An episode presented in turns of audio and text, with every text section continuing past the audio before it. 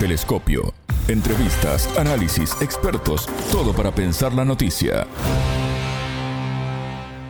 ¿Cómo será el Brasil de Lula? Bienvenidos. Esto es Telescopio. Es un gusto recibirlos. Junto al analista político brasileño Danilo Silvestre, vamos a profundizar en el futuro gobierno de Luis Ignacio Lula da Silva y la actual transición con la saliente administración de Jair Bolsonaro. Quédense con nosotros. Somos Martín González y Alejandra Patrone, desde los estudios de Montevideo. En Telescopio te acercamos a los hechos más allá de las noticias.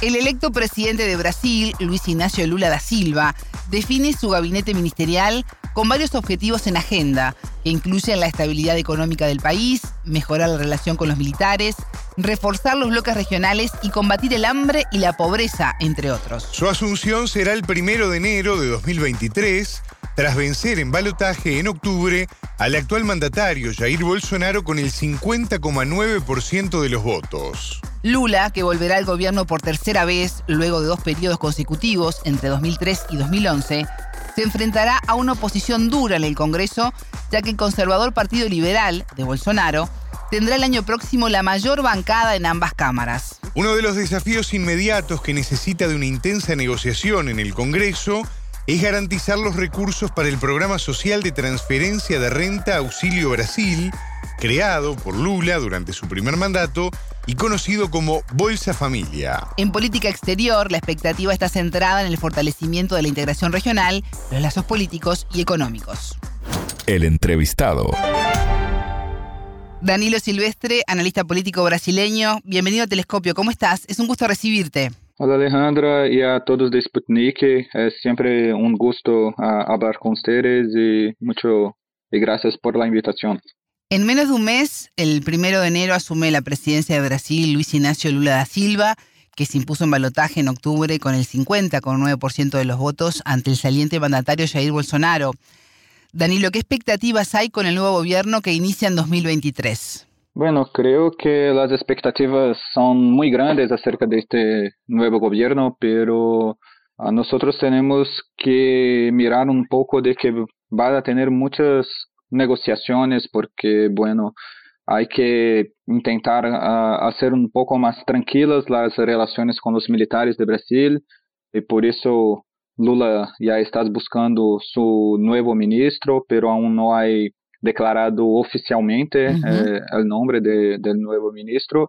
E também creio que vas a ter muita, há que ter também muito cuidado e muita paciência para montar seu gabinete, porque serão mais ministérios do que do que a hoje e também porque agora Lula tem uma coalizão mais ampla do que em seus outros governos, então é necessário fazer acomodação de todos os que apoiaram sua campanha e para ter um, um governo de como uma frente ampla para este governo que é mais que é uma frente mais ampla do que desses outros governos e e creio também que por, por fim que Lula vai ter que fazer muitas negociações com o Congresso do Brasil, porque temos um Congresso entre senadores e deputados que foram eleitos muitos com posições, posicionamento político divergente, diferente de, de Lula. Então, creo que la expectativa es que vamos a tener un gobierno que ya está intentando cumplir sus promesas de campaña, pero que va a tener que hacer muchas negociaciones con el Congreso y con, y con los otros actores políticos en Brasil. ¿Cómo se está dando la, la transición entre Jair Bolsonaro e Ignacio Lula da Silva? Bueno, en la realidad quien viene uh, haciendo la transición es candidato a, es Geraldo Alckmin sí. por, por, la parte de, de, Lula y Ciro Nogueira por la parte de, del gobierno de Bolsonaro.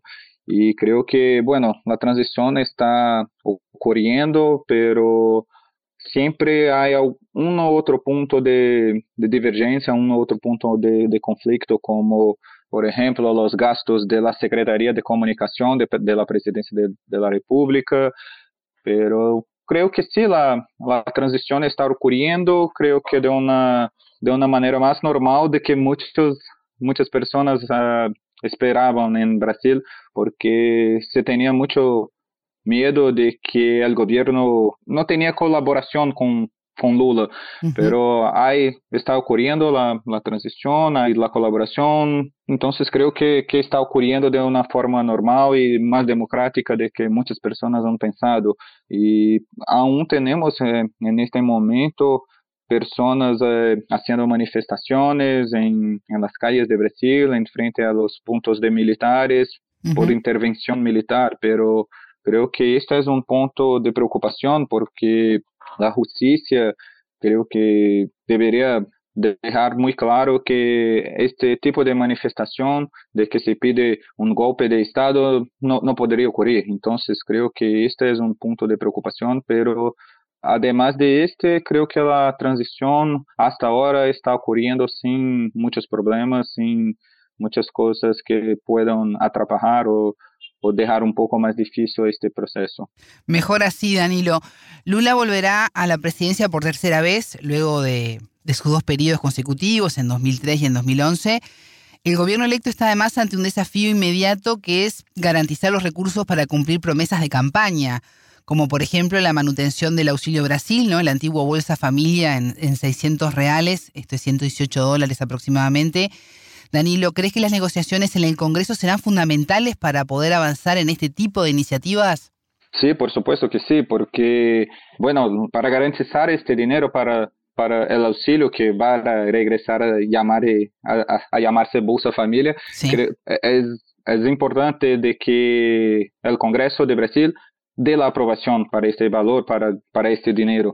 Então, creio que isto é o primeiro desafio de fazer a negociação com o Congresso para conseguir a aprovação de, de esta emenda à nossa Constituição, que para garantizar este, este recurso a los programas e às suas promessas de campanha. Então, creio que isto vai ser o seu primeiro teste para conseguir mirar de como vai a, a ser as negociações em seu próximo governo. Y creo también que otros desafíos que el, gobierno va a tener, como eh, los puntos de como la reforma tributaria, entonces eh, creo que son puntos muy importantes, así como la creación de nuevos ministerios que dependen de la aprobación del Congreso también. Entonces creo que este es el primer desafío, pero creo también que Lula es un, un gran negociador. Entonces, ya hay probado eso. Entonces, creo que vas a conversar, hablar y hacer muchas charlas con los, con los parlamentarios de Brasil y creo que sí, va, va a conseguir avanzar lo que es necesario para su gobierno con, en esta forma. Danilo, mencionabas la reforma tributaria y los nuevos ministerios.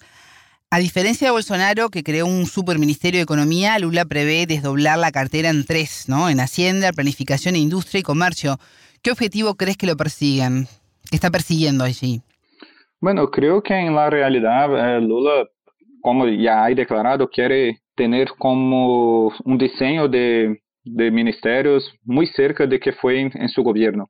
Y creo que así, con, al invés de tener un superministerio como es de economía hoy, cuando transforma este, cambia este de un superministerio para tres otros ministerios, creo que Lula está querendo ter como um pouco mais de especialização para cada ministério, então ter como um de planificação e para as políticas públicas, para as questões orçamentárias, eh, outro para eh, tentar fazer mais desenvolvimento de, de la indústria, do comércio exterior de, de Brasil, e outro de hacienda para hacerlo que para questões mais uh, fiscais, questões de, tributos, entre outros pontos. Então, creio que quando Lula afirma que vai atender ter três ministérios em vez de solo um super ministério, creio que busca tentar ser um pouco mais eficiente, ter um, lograr mais eficiência à planificação de de, de desenvolvimento industrial para o Brasil. Creio que estes são os pontos que,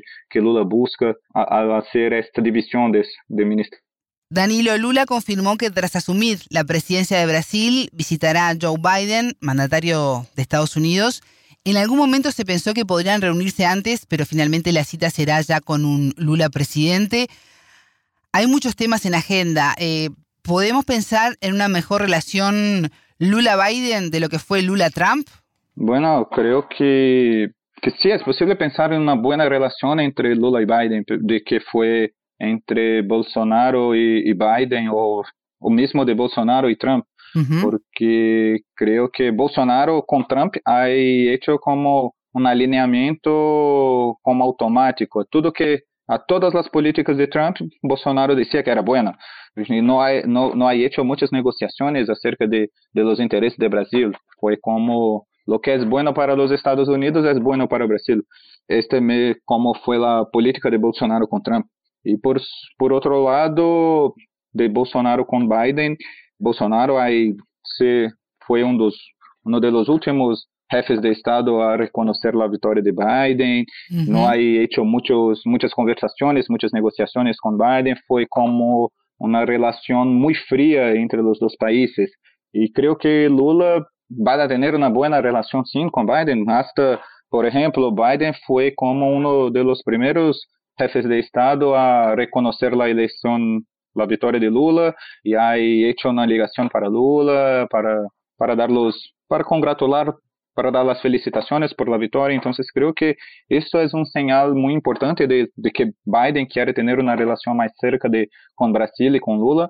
E creio que ah, ah, isso também de que Lula já vai a, a fazer uma visita a Biden em 2000 em, em próximo ano creo que es un otro señal de que Lula también quiere una, una relación más cerca con Biden do, y con los Estados Unidos do que Brasil hay ahora con, con Bolsonaro en gobierno. Entonces creo que eso es é um, um, um ponto importante e creio também, por outro lado, que agora Lula vai ser um pouco mais, vai ter uma relação não mais de alinhamento como foi de Bolsonaro com Trump, pero negociações de poner lo, lo que Brasil cree que é importante e de escuchar las, lo que pensa Estados Unidos e fazer mais, umas conversas, mais charlas e negociações. Creio que isso vai ocorrer e lo que os pontos divergentes eh, serão pontos divergentes, pero com muito respeito. Então, creio que Brasil e Estados Unidos vão ter uma relação mais mais cercana agora com Lula e Biden do que aí tenido agora com Bolsonaro e com. Biden e até com Bolsonaro e Trump.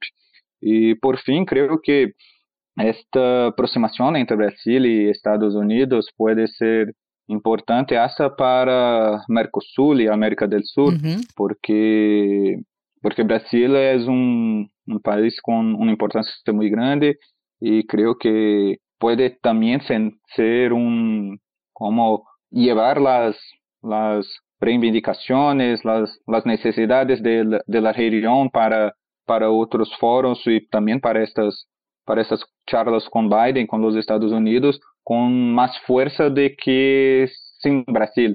Então, creio que isso é um ponto importante, hasta porque agora temos mais governos progressistas, mais governos com pensamentos mais cercanos acerca das políticas sociais, das políticas econômicas em todo nosso continente. Então, creio que é possível ter uma negociação, ter um, um pouco mais de força com Lula teniendo con una relación más cercana de Biden y de, y de Estados Unidos. Creo que puede, uh, no, no, sé lo que vas a, de, a lograr, pero creo que es posible lograr un poco más de de fuerza para, para la región, en especial para Mercosur y Sudamérica.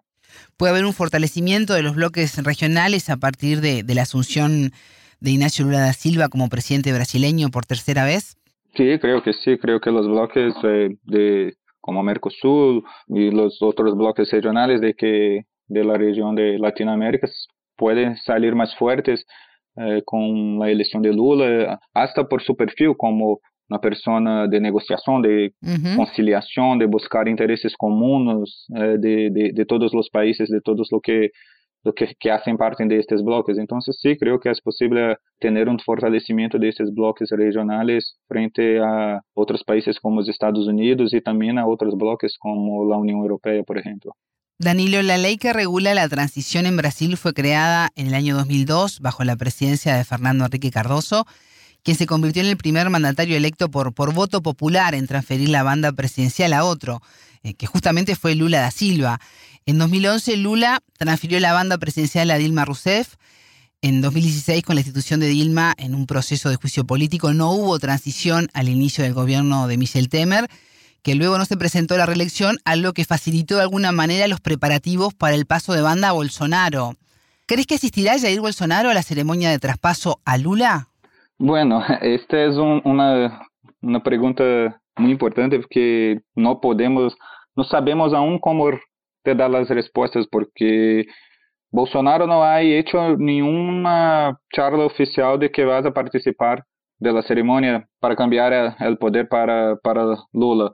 Pero las noticias, lo que escuchamos en los bastidores, eh, cuando buscamos más informaciones, es de que Bolsonaro ha hablado de que no vas a participar, de que no quiere eh, hacer este cambio oficial de, de poder de, en, en, su, en, una ceremonia para Lula y que quien eh, debería ser es su vicepresidente Mourão, uh pero Mourão también ha hablado de que él no es el presidente, quien debe hacer eso es el presidente. Entonces, hasta ahora, acerca de la ceremonia de, de cambio de, de presidente, no, no tenemos una posición oficial de qué va a ocurrir. Pero entonces es, un poco difícil, pero creo que por lo que ha escuchado, esto es solo lo que ha escuchado, no es una información oficial, creo que Bolsonaro no va a participar. Creo que será Mourão o alguna otra persona que represente al presidente en la ceremonia, pero no, no, no es oficial. Entonces eso es solamente lo que ha escuchado en los bastidores. Danilo Lula prometió combatir la deforestación en la Amazonia. ¿Va a ser tema de, su agenda la defensa del medio ambiente? Sí, creo que sí, porque hasta, por ejemplo, lo que escuchamos por acá es que Marina Silva, como congresista o como una posible ministra, va a tener un papel muy importante en este punto y que Brasil va a intentar hacer la reducción de este desmate. Entonces creo que sí, va a estar en la agenda de Brasil y creo que no solo la Amazonia, pero otras cosas como los gases de del calentamiento global, uh -huh. entre otros puntos. Creo que Brasil va a tener un, una participación más importante en este, en este punto, en, en, en las negociaciones globales, ¿no? y creo también que va a tener un poco una política un poco más agresiva para buscar a, a, a Brasil va a, a, regresar a ser un actor muy importante en, en la parte de medio ambiente y de desarrollo sostenible. Danilo Silvestre, analista político brasileño, muchas gracias por estos minutos con Telescopio. Muchas gracias Alejandra y a todos de Sputnik de Telescopio. Más allá de los titulares, analizamos los temas candentes. El tercer mandato de Lula no estará exento de desafíos en política exterior, en un contexto de crisis internacional marcada por el aumento de los precios de los alimentos, combustibles y fertilizantes sobre la agenda internacional del electo presidente Luis Ignacio Lula da Silva, consultamos a la analista política uruguaya radicada en Brasil, Beatriz Vicio, profesora de ciencia política de la Facultad de Río de Janeiro. Momento de análisis. Lula ha sido bastante claro en relación a lo que sería su propuesta de política externa, digamos, ¿no? O sea que es muy coherente inclusive con lo que fueron sus dos mandatos y el de la propia presidente Dilma, ¿no? Ha insistido mucho en la necesidad de volver a rescatar todo el proceso de integración regional, en reactivar eh, los mecanismos que se habían conseguido establecer en este campo, darle nuevamente un peso a una agenda propositiva. Recordó en algunos momentos de, los debates lo que había sido el respeto internacional que la diplomacia brasileña había conquistado durante esos mandatos. Citó algunos ejemplos de mediaciones que habían tenido lugar, digamos así, pautadas un poco por esta iniciativa del Brasil, en el caso de Irán, por ejemplo, que Brasil había mediado la posibilidad de nuevos acuerdos en relación a la cuestión nuclear.